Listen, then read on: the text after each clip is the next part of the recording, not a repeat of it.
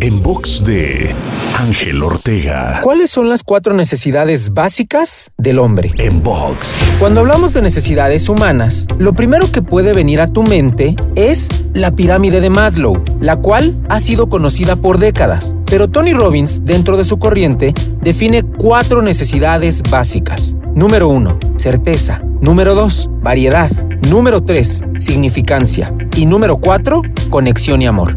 Cada persona tendrá una necesidad básica primaria que hará que genere resultados muy diferentes. ¿Cuál es la tuya?